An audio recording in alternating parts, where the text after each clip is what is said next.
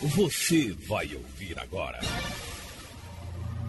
Pastor Helder Rodrigues.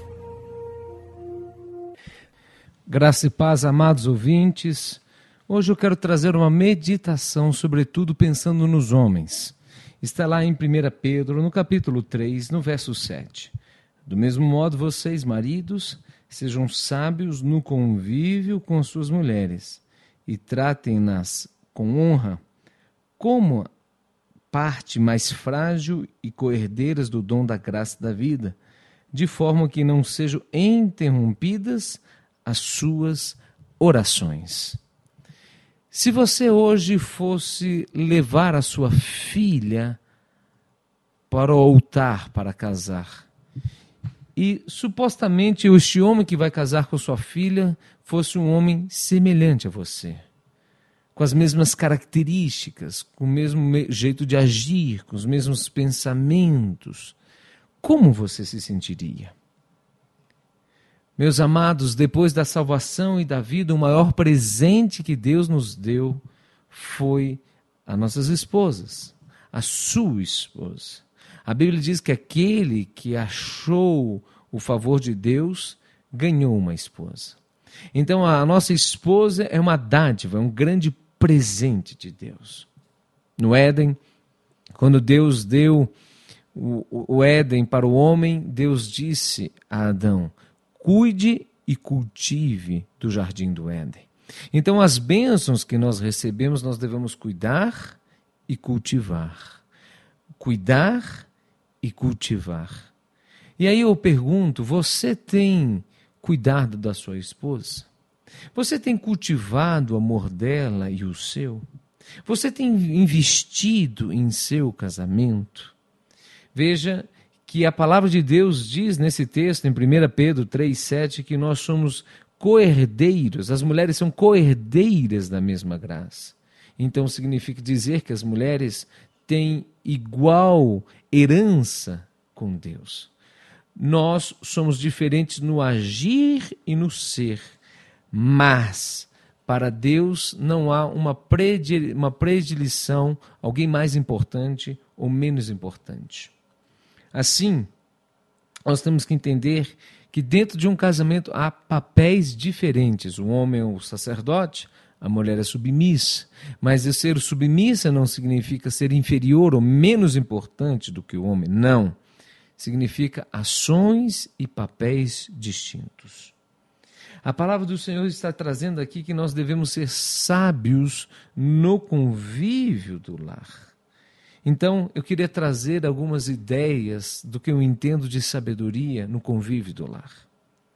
Nós precisamos, meus amados, as nossas esposas querem ser ouvidas. A palavra de Deus diz em Tiago, capítulo 1, verso 19: sejam prontos para ouvir e tardio para irar-se.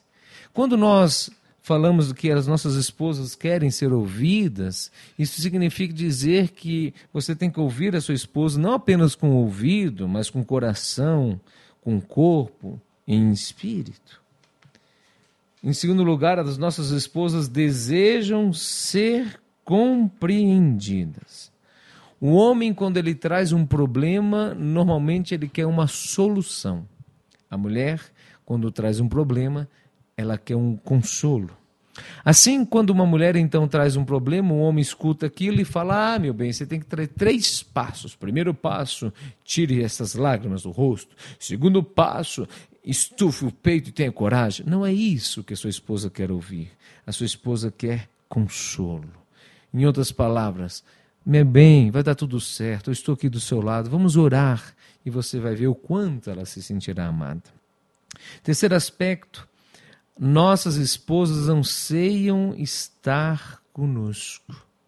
A Bíblia diz que deixará homem, pai e mãe, e a mulher deixará pai e mãe, e tornará-se uma só carne, e unirá-se a sua esposa.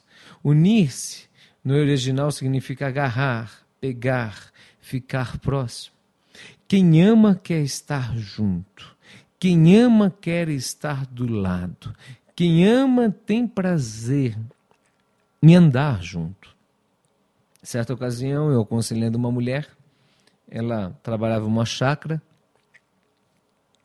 E essa mulher chorosa dizia: A única coisa que eu quero, pastor, é o amor, o cuidado, a atenção do meu marido. Mas ele é mais dedicado às vacas do que a mim. Aquilo partiu meu coração. Em quarto lugar, nossas esposas precisam saber que estamos comprometidos com elas. Isso significa dedicação. E dedicar significa investir, cuidar, dar atenção. E nossas esposas têm essa necessidade de nós sermos homens dedicados.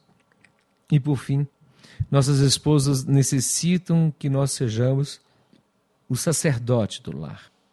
A iniciativa, o governo é do homem, você é o cabeça. E a mulher deve nos auxiliar. Reafirmo, isso não significa que um é mais importante do que o outro, mas que são papéis diferentes e que se complementam. Você ouve a sua esposa? Você vive do lado dela? Você está comprometido com o seu casamento? Você compreende as suas necessidades e tem empatia?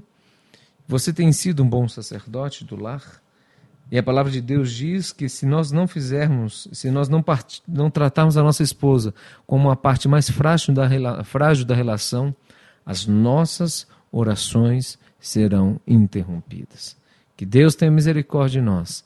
Que você decida ser o melhor marido. Que você decida ser o melhor esposo. E eu vou continuar falando sobre isso no bloco da, do dia seguinte, de terça-feira amanhã. Fique na paz e muito obrigado pelo seu carinho.